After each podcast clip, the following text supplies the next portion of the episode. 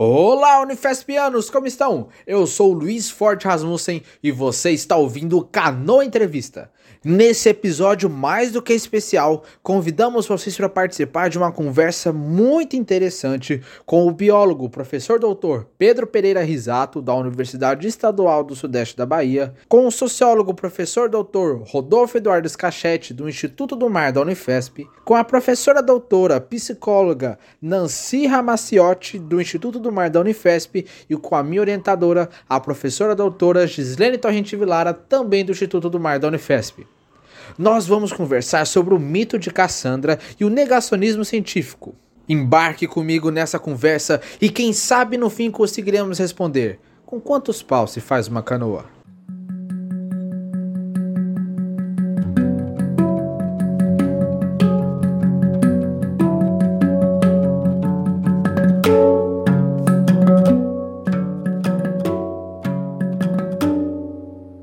Olá, professores, como é que vocês estão? Tudo bem? Oi, Luiz, tudo bem? Olá, Luiz, como vai? Tudo bom? Olá, boa noite, tudo bem? Olá, Luiz, tudo bem? Ai, que bom. Então, a gente tem dois professores que já participaram e dois professores que nunca vieram no Canoa. E eu queria que vocês se apresentassem, começando pelos dois que nunca vieram. Pedro, você pode contar para a gente quem é você e o que você faz? Claro, Luiz. Bom, é, meu nome é Pedro Pereira Risato, eu sou é, biólogo, né, formado em biologia, mestrado, doutorado, pós-doc também em biologia, na área de biologia comparativa. E atualmente eu sou professor de zoologia de vertebrados, fisiologia mal comparada, na Universidade Estadual do Sudoeste da Bahia, em Tapetinga. E você, professora você pode se apresentar, por favor? Eu cumprimento os ouvintes, agradeço o convite do Canoa Entrevista, especialmente a da professora Gislene Torrente Vilar. Eu sou psicóloga, tenho experiência em psicologia clínica de base psicanalítica. Tenho doutorado e pós-doutorado em psicologia social. E sou professora da Universidade Federal de São Paulo, no Departamento de Ciências do Mar. Professor Rodolfo? Boa noite de novo, Luiz. Boa noite ao pessoal que está nos ouvindo.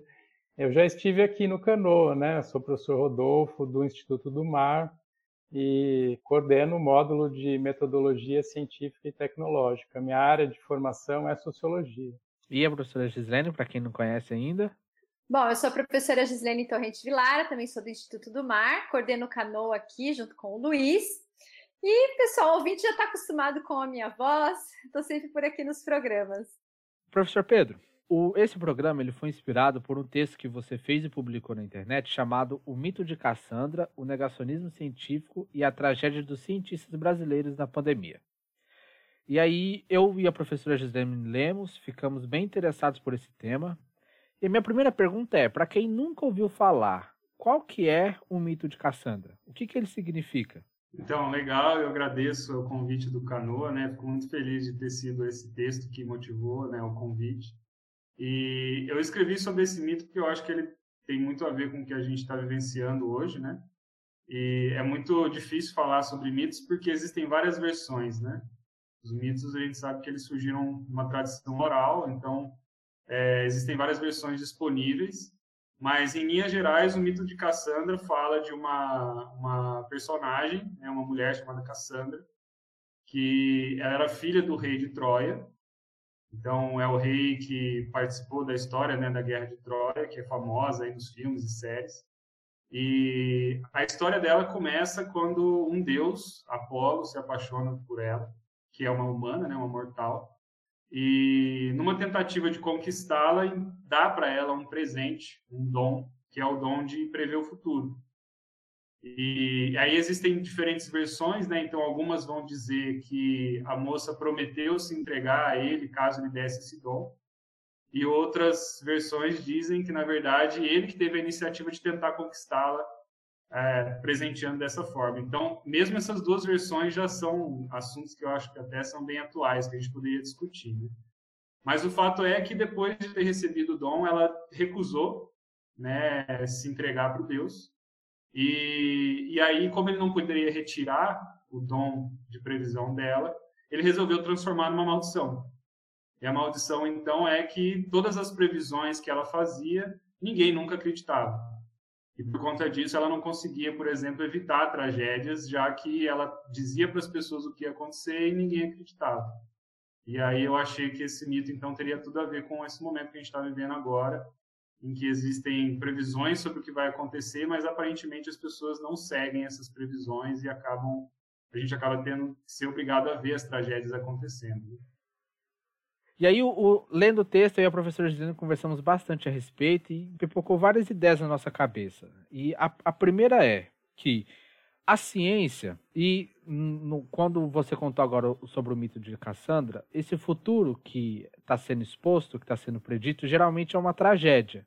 Você acha que o fato de dessas predições serem geralmente trágicas, como por exemplo, se a população não tomar vacina, muitas pessoas vão morrer. Se a gente não mudar nossos comportamentos em relação ao aquecimento global, a, a vida vai ficar muito mais difícil e pessoas vão morrer. Se você, se a guerra de Troia acontecer, todo mundo vai morrer. Você acha que está relacionado ao fato das pessoas não quererem acreditar nessas predições, o fato delas serem trágicas? Olha, essa é uma boa pergunta, assim, né? Inclusive, quando eu estava escrevendo o texto, eu refleti sobre isso, porque é, como um dos, dos objetivos da gente querer saber o, o futuro, um dos objetivos principais é a gente evitar justamente coisas ruins que possam acontecer, muitas vezes para a gente evitar uma tragédia a gente tem que mudar um comportamento, né? mudar uma atitude, mudar um pensamento. E às vezes essa mudança ela pode ser desconfortável. Então eu acho que sim, existe um, um, uma motivação, né? uma resistência a seguir essas predições, porque elas né, geralmente exigem da gente mudanças de comportamento. Né? Eu comento no texto sobre, lógico, a questão da pandemia, mas eu comento também sobre aquecimento global. Né? Então, a questão ambiental ela é muito é, interessante para pensar, porque ela geralmente vem associada com uma série de indicações de mudanças de comportamento, que podem ser custosas tanto no nível individual, quanto em nível político mesmo. Né?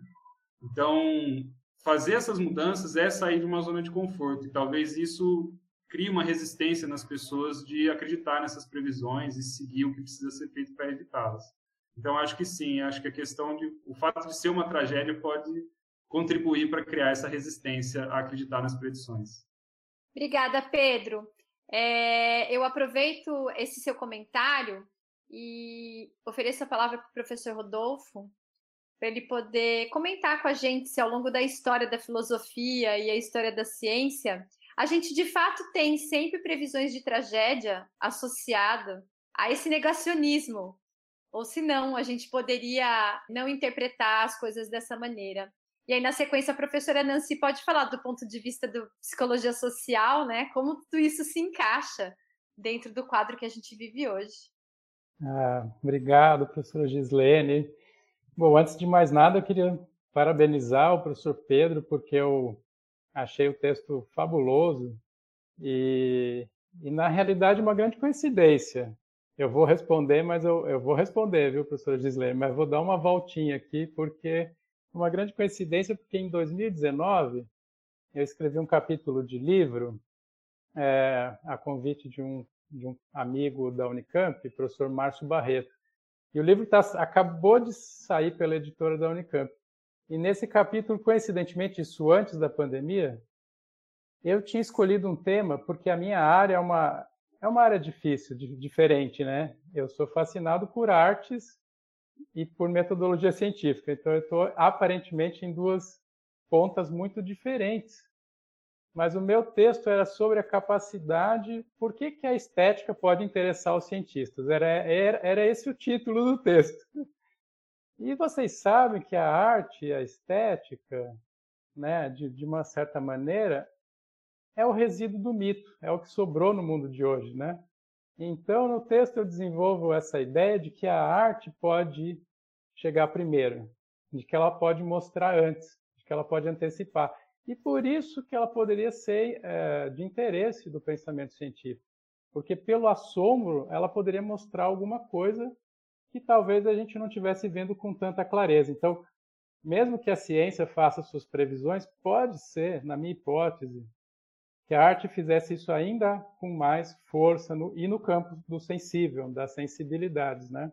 Então, tinha uma hipótese de que, é, ali no texto, né, no ensaio, é, de que a arte faria isso. Então, por isso, a gente teria que dar conta dessas dimensões. Então, acho que ajuda um pouco a entender é o que o Pedro está dizendo. No fundo, a gente está falando da mesma coisa, né? O mito, a arte e as ciências, em um certo sentido, estão né, de mãos dadas, todos. E não é à toa que tem uma, uma semelhança de até de surgimento, né? Que a gente, as ciências nascem junto com a filosofia, e esse movimento é muito próximo. É, então, no mundo grego ainda, né, sobretudo se a gente pensar no mito da, de Cassandra. Agora, a, a pergunta da professora Gislene é bastante difícil, né? O que está acontecendo, né? Por que que, é, por que, que a, as pessoas não, né, não dão conta e por que, que historicamente isso acontece? Porque por que, que elas não querem ver, né? Essa é a pergunta, no fundo, e por que, que as coisas se repetem, no fundo. Aí talvez a gente tenha que caminhar um pouco para entender porque muitas coisas viram uma espécie de eterno retorno, né? Como é incrível, como é difícil consolidar o conhecimento, como é difícil é, acumular, né? Como parece que muitas vezes a cada geração a gente tem que reaprender tudo. Acho que essa é uma dimensão que é a dimensão central da discussão por que, que a gente tem dificuldade de aprender? Né? Acho que essa é a pergunta. E a gente observa que sim, que a gente está num momento em que, é, especial, especialmente em que essa dificuldade se coloca. Né? A gente está com, a gente está debatendo coisas que não parecem deste século e é bastante estranho. Mas é, de uma certa maneira a história mostra isso. As conexões elas não são simples, não são lineares a ideia de progresso foi uma ideia inventada, né, por sinal, e agora a gente está nessa complicação. Na prática, é, não, não, é um tempo só. Então a gente está conectando com outros tempos o tempo todo. Né? Vou terminar minha fala com essa, essa imagem. O tempo todo a gente conecta com várias dimensões temporais, e esse é de verdade um problema, né? que a gente na realidade esperaria superar e esperaria avançar. Então, ouvindo o Pedro, ouvindo o Rodolfo, ouvindo você também, Luiz e Gislene, ficou cá comigo pensando né, o que, que eu poderia comentar com vocês. Se eu pegaria um ponto de vista mais da psicologia social ou da psicanálise. Se bem que Freud colocava que toda a psicologia era social. Eu, eu acho que a gente é, pode é, pegar esse, esse tema de hoje, do mito de Cassandra, a partir de vários vértices, né? vários vértices de pensamento, de reflexão, de sentimentos perante essa, isso que, que o mito nos traz. A psicanálise em Freud trabalhou muito com mitos gregos. Acho que o famoso complexo de Édipo foi baseado no, na tragédia do, do Édipo, né? no, no mito do Édipo. É, o mito de Cassandra ele é mais tratado pelos psicanalistas de base junguiana, especialmente pela contribuição de Jung sobre a intuição, né, que muitas vezes é, é, algo assim atacado, negado, ridicularizado né, pelas pessoas, e também sobre o feminino, porque a Cassandra é uma mulher, né? Então a mulher assim, será que ela fica vendo coisas, tal, e de certa forma retirar assim um certo poder da mulher, a sua visão sobre a vida, sobre o mundo, sobre o mundo inteiro. Bom, mas é, de tudo isso, o que me ocorre agora falar é que na psicanálise existe assim alguns pontos é, que dizem respeito a, ao ego, né, e sua função de se adaptar à vida, seja quando a gente é criança, quando a gente está num adulto, se a gente está no momento da pandemia, se a gente está na, na crise de, de vários níveis que nos, que nos atinge. E essa adaptação egóica, ela, ela é feita assim dentro de, é, de estratégias que tem que lidar com os nossos desejos, por exemplo, um desejo de continuar indo na festa, né? os nossos desejos é, com as exigências do, do, mundo exterior, com as imposições que nos, nos, trazem, e com as nossas angústias também, angústias no sentido de medo, de não entender muito bem as coisas. Né?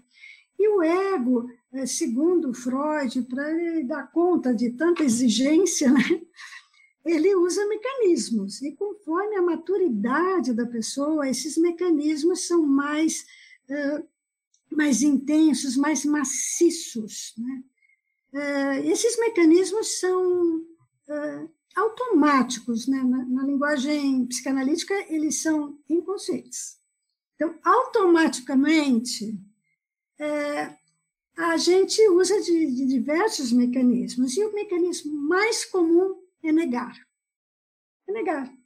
Seja o que a Cassandra está avisando aí que vai acontecer na guerra, seja o que a ciência tem nos mostrado com o que está acontecendo no nosso planeta, né? seja o que é, as evidências que vêm aparecendo de óbitos, de doenças, né? E, assim, essa negação, que agora é chamada, do ponto de vista político, de um negacionismo, né? ela pode ser um produto individual, mas ela também, a partir de uma certa propaganda, a partir de lideranças levando a isso, ela pode ser um, um fenômeno social que atinge é, as pessoas, por exemplo, desde microambientes, famílias que negam totalmente, grupos sociais que negam totalmente, né?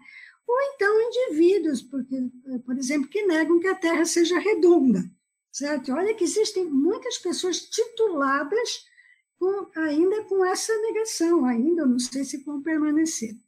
Então, assim, essa alteração da negação, ela é muito complexa, porque ela não se faz somente com informação. Quanto mais informação você der, talvez esses egos ah, administrem mais negação ainda para enfrentar, arranjem outras, outras desculpas, outras outras teorias, né, para enfrentar uma evidência, uma realidade.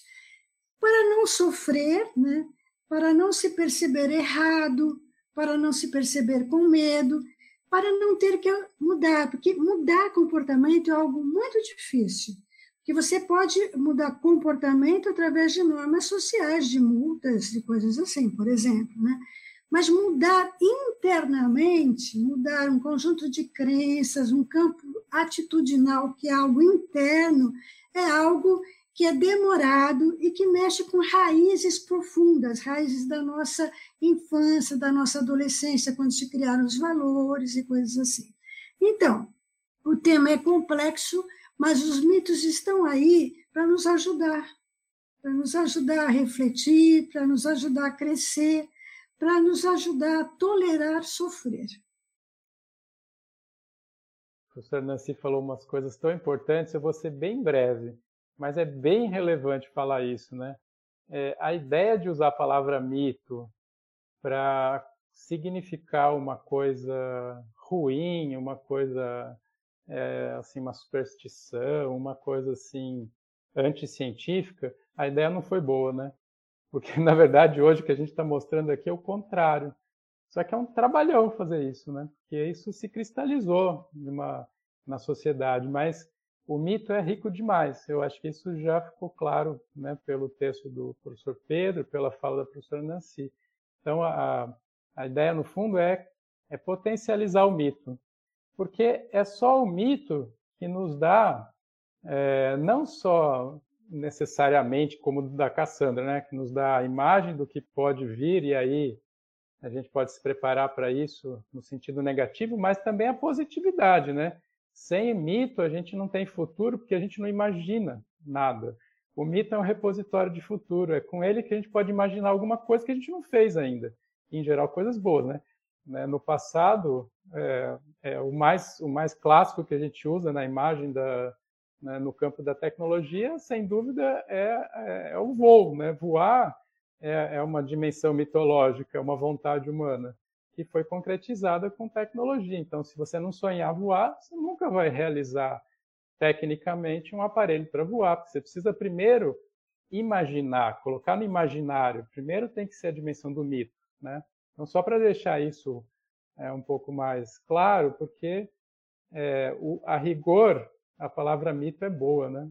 A rigor, mas tem essa tem essa nuance que na sociedade ela virou outra coisa. Né? Puxando um pouco isso que você falou, professor, eu fico desde que comecei a fazer o podcast, eu tenho começado a aprender um pouco mais sobre comunicação. uma forte forma de você comunicar e passar uma ideia é contar uma história. É você usar o storytell. Porque a partir disso você vai conseguir, principalmente, fisgar a atenção da pessoa que está ouvindo a sua história.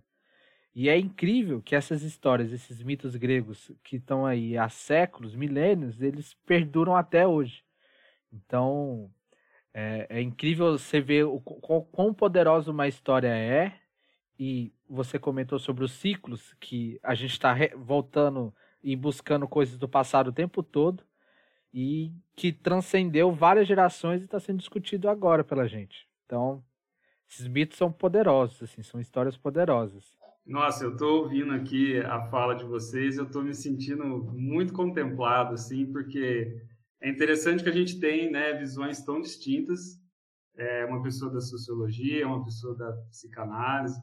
E, bom, eu venho, né, eu tenho essa, esse viés da biologia, e eu até coloquei lá no texto uma reflexão que, assim, é, nós, enquanto seres vivos, nós temos essa angústia, né? Eu vou usar a palavra que a professora Nancy usou, essa angústia em relação ao que vem por aí, ao futuro, né? E a gente tem uma, uma um sentimento de se preparar para o que possa vir é, no futuro. E, e a nossa espécie também, pela forma como a gente evoluiu de maneira social, né? Nós somos uma espécie social, a gente aprende muito fácil, porque a nossa mente foi, ao longo dos anos, sendo selecionada para funcionar assim. A gente aprende muito fácil observando histórias que se desenrolam na, frente, na nossa frente, né, que envolvem indivíduos que vivem com a gente e, e que são narrativas, né? E como a gente tem esse, esse, essa bagagem é, evolutiva, é muito fácil para nossa espécie aprender através de histórias com personagens, né? E a gente tem um interesse por observar pessoas se comportando socialmente.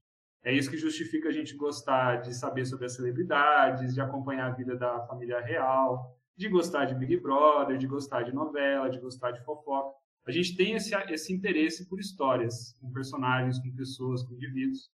E não é coincidência o fato dos primeiros ensinamentos que chegaram para nós serem histórias, né? As parábolas e os mitos, eles se, se, utilizam de uma mesma estratégia narrativa que o Luiz acabou de comentar, que é transformar um pensamento, um conceito abstrato, complexo, numa história, com personagens, com acontecimentos, porque assim a gente consegue é, entender melhor esses conceitos, né? E, e os mitos nada mais são do que isso. Então, quando o professor Rodolfo comenta né, sobre filosofia, ciência, arte, mitologia, essas coisas estão conectadas até genealo genealogicamente, né? Então, o mito ele surge primeiro, tanto é que quando a gente aprende filosofia, a gente sempre começa por mitologia, porque os mitos, né, eles, essa palavra adquiriu essa carga que o professor Rodolfo comenta de uma coisa mentirosa, falsa, fantasiosa, mas ela na verdade ela nasceu para ser fantasiosa, mas justamente para encapsular essa mensagem. Né? Então, não é à toa que até hoje, eu vou falar mais uma vez desse eterno retorno, o professor Rodolfo comenta, não é à toa que até hoje a gente discute esses mitos e eles parecem tão atuais, tão modernos, porque eles falam de problemas que ainda nos afligem, né? E aí a filosofia ela se alimenta desse desse arcabouço que a mitologia constrói e a ciência deriva da filosofia, né? Então, se a gente olhar num sentido bem genérico, e eu falo isso lá, eu comento sobre isso no texto, é, a ciência ela faz o que a mitologia fazia no passado, né? que é tentar nos, nos preparar para o que vem no futuro. Né? Quando a mitologia, quando eu crio um mito é, que, que narra de maneira fantasiosa esses acontecimentos tenta nos ensinar o que fazer quando a gente tiver uma situação dessa, é, nada mais é do que preparar-se para o futuro, né? E até por conta dessa angústia que a gente sente. E a ciência, de maneira né, muito diferente, faz basicamente a mesma coisa. Ela tenta imaginar como vai ser o futuro para a gente poder se preparar para ele. Seja para um futuro bom, e aí vem essa esperança, né? É, e também seja para um futuro ruim, para a gente se, evitar né, tragédias, evitar acontecimentos ruins que possam acontecer no nosso futuro. Então é muito interessante ver como todas essas áreas elas conversam e elas convergem para uma mesma coisa, né? No fundo, no fundo, essa nossa angústia em relação ao futuro. A gente, desde criança, a gente tem um fascínio pelo futuro. O que você vai ser quando crescer? Quando você é adolescente, ah, o que você pretende fazer da sua vida? Quando você está na meia idade, o que você vai fará do seu futuro? Né, é, quando você se aposentar. Então a gente sempre teve um fascínio pelo futuro. Eu acho que isso isso está nas artes, certamente isso está tá nas artes, está na ciência, está, está no nosso cotidiano, está no aprendizado da família, está, está, na, está na sociedade. Ele, é, ele é fortemente presente. Mas esse, no passado, digo, nos séculos passados, quando a, a, ciência ela ainda era muito incipiente, porque a gente, sempre, a gente sempre tem que lembrar que a ciência que a gente fala hoje, que está sendo negacion, negada, ela é a ciência com base em fatos. E a ciência mais cartesiana, mais das exatas e das biológicas. Mas a gente também tem que lembrar que existe aquela ciência, aquela predição feita com base na história. Né? Quem conhece o passado consegue entender o presente e prever o futuro, que seriam mais do lado das humanas. E muitas vezes a gente que é das biológicas ou das exatas, a gente nega muito isso, porque a gente se atém muito aos fatos, que fato para a gente é o quê? É, é, é, testar uma ideia, testar uma hipótese, colher os dados, e nem sempre as coisas são assim. Então, se a gente olhar para o passado, a gente tem é, a cartomancia, o esoterismo, prevendo o futuro. Né? A gente pode dizer até que a gente tem a pagelança no, né? no Brasil, a gente tem o pajé, então a gente tem as figuras é, é, sociais que fazem essa predição do futuro.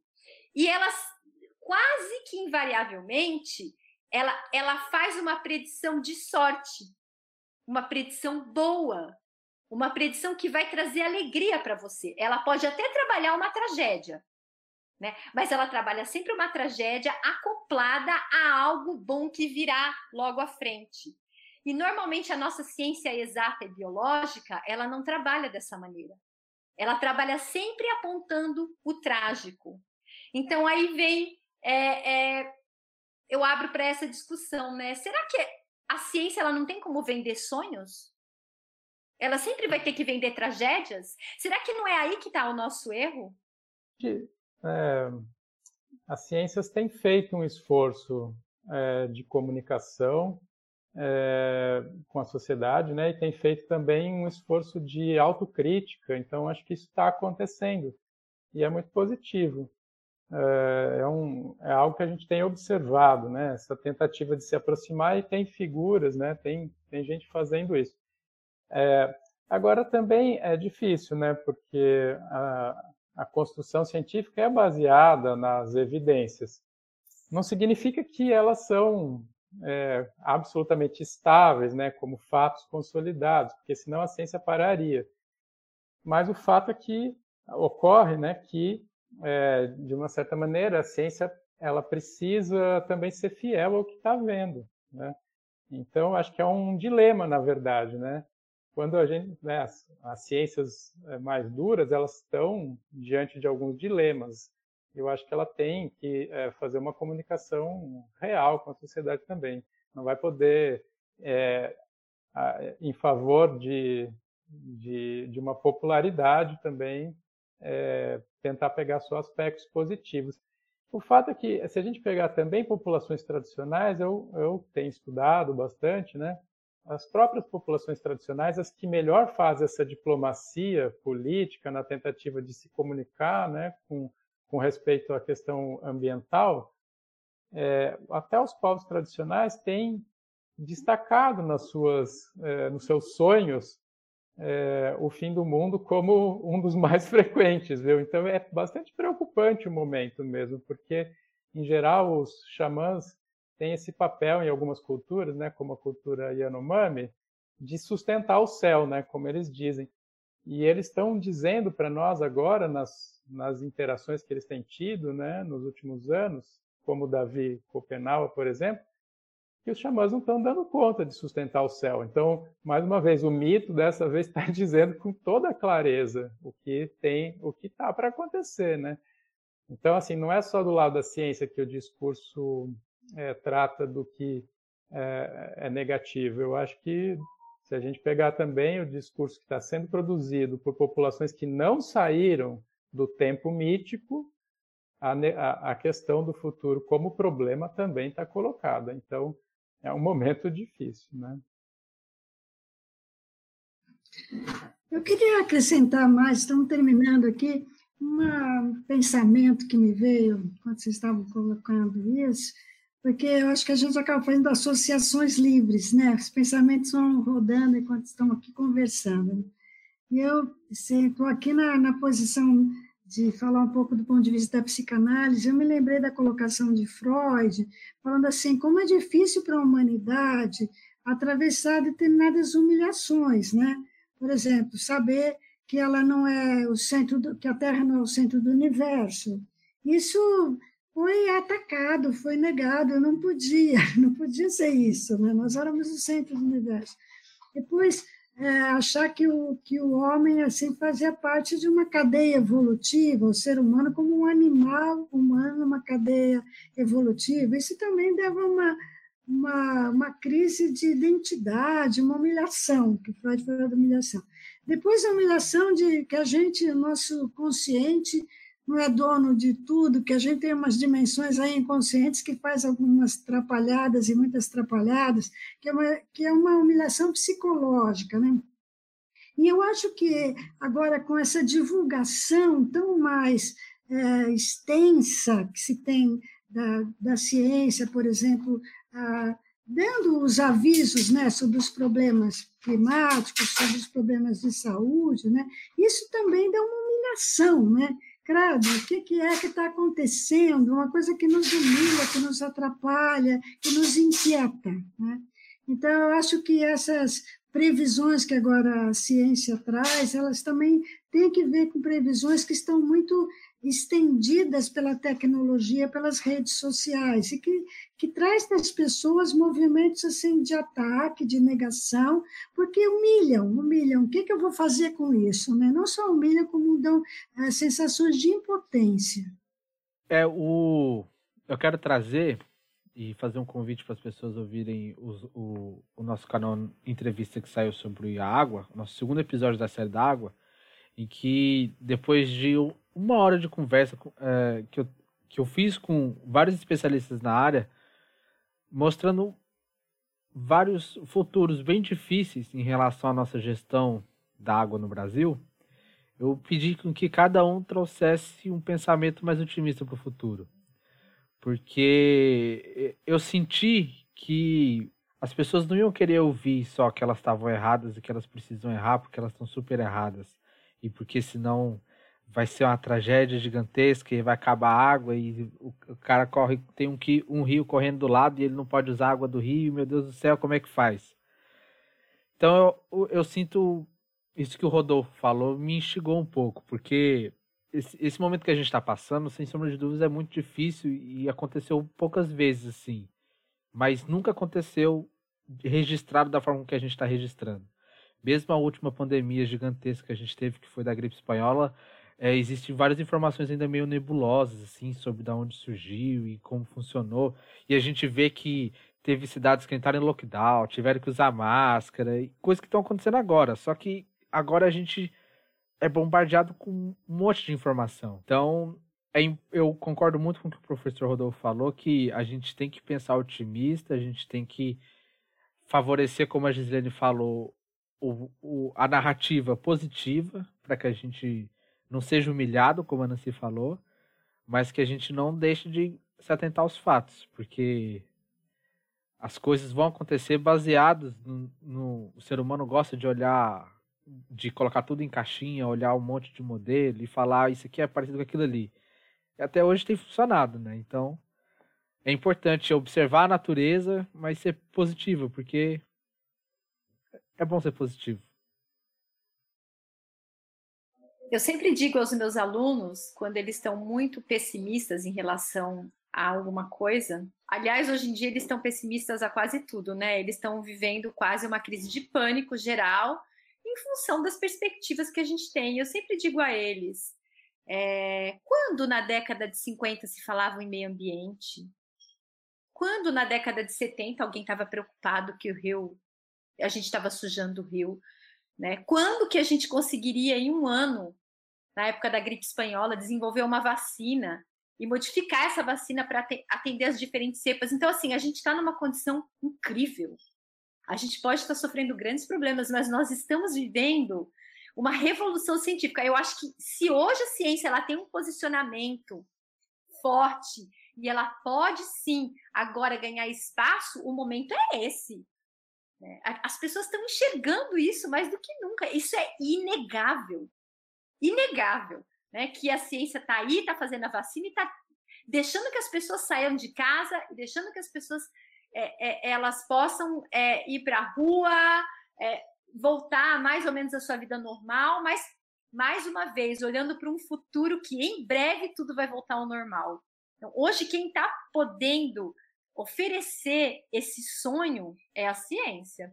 Então, talvez esse seja um momento da gente se unir e usar a, a, os outros problemas que a gente tem, as outras predições com base em fatos, sejam elas das biológicas, das exatas ou até mesmo das humanas. O que, que uma arte hoje está predizendo sobre o futuro? Como a gente pode olhar para essa arte de uma maneira positiva? Como a gente pode olhar para o modelo climático e dizer, olha, sim, né? O, o modelo hoje diz isso, mas vamos, vamos pensar que a gente pode mudar aqui, mudar ali e tornar um mundo melhor, não tão ruim, pelo menos, né? Eu acho que esses caminhos eles existem e eles nunca foram, nunca tiveram canais tão abertos quanto agora para a gente ganhar a população é, é, para trabalhar com a gente, né, em favor da ciência. Então, eu acho que esse seria um recado final que eu teria para deixar aqui.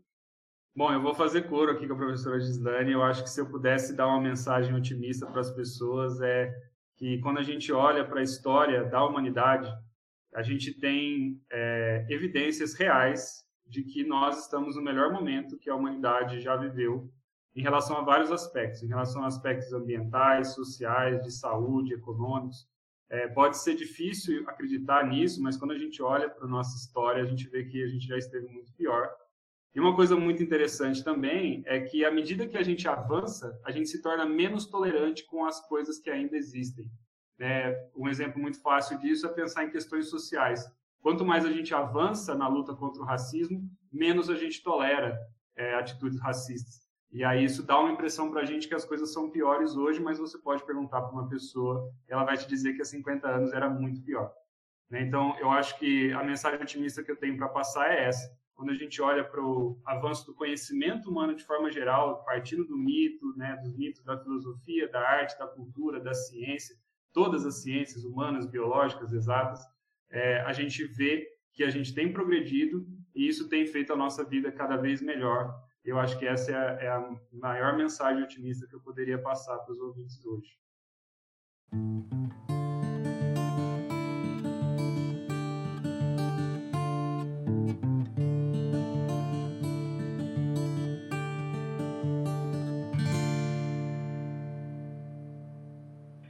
Pedro, é, se alguém quiser entrar em contato com você, se um ouvinte do canal quiser falar contigo, como que ele pode fazer?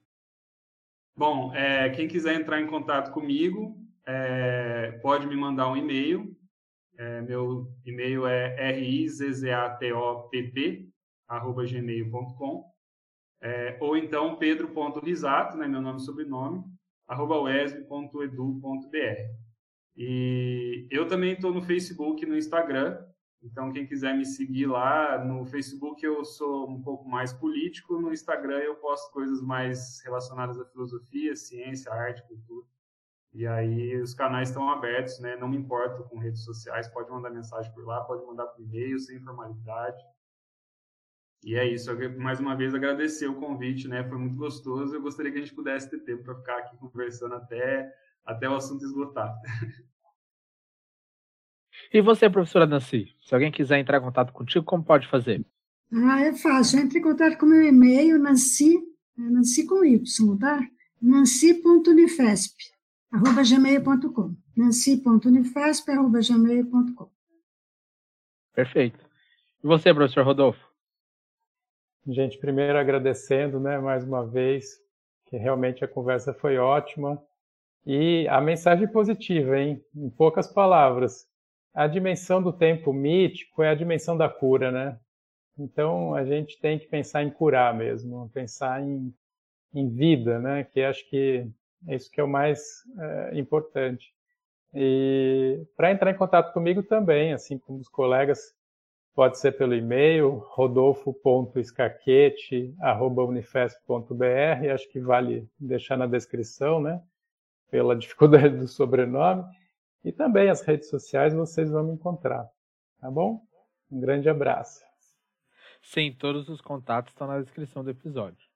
E agora, chegando ao fim do nosso episódio, eu quero agradecer muito a participação de todos vocês. O papo foi muito bom e deu margem para que a gente tenha outras conversas desse tipo no futuro. É, é, incrível como quanto mais canoas entrevistas eu gravo, mais eu entendo que tudo é interdisciplinar. É como o Pedro trouxe, como é incrível a gente ter várias, várias áreas do conhecimento diferentes aqui que conseguem dialogar tão bem sobre um assunto em comum. E aí, agora deixando a palavra livre, eu queria perguntar para vocês: com quantos paus se faz uma canoa? Olha, eu sei que é possível fazer com um só. Eu sei que tem gente que consegue construir canoa com um pedaço de pau só. Então eu acho que vai muito da habilidade do, do fazedor de canoas. Ah, eu penso que a gente podia ter dois, porque assim temos duas pessoas juntas fazendo, né? Colaborando, interagindo na sociologia a gente precisa de mais, né? De mais gente, né, Nancy? Mas acho que uma seringa vai bem também dentro dessa canoa dessa vez, né? Eu acho que a gente poderia fazer com vários, mas a calafetagem teria que ser perfeita. Então, o breu seria essencial para juntar todos esses pedacinhos de madeira né, e ter uma canoa firme e grande para voar longe. Voar não, navegar longe. Então é isso, galera. Muito obrigado e até a próxima.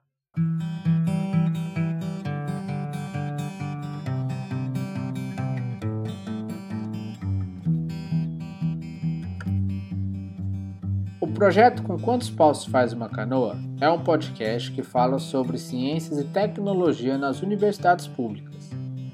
O conteúdo e o formato foram idealizados por integrantes do Instituto do Mar da Unifesp sob a coordenação da professora Gislene Torrente Vilara, e é um projeto de extensão em parceria com o Núcleo Rádio Silva.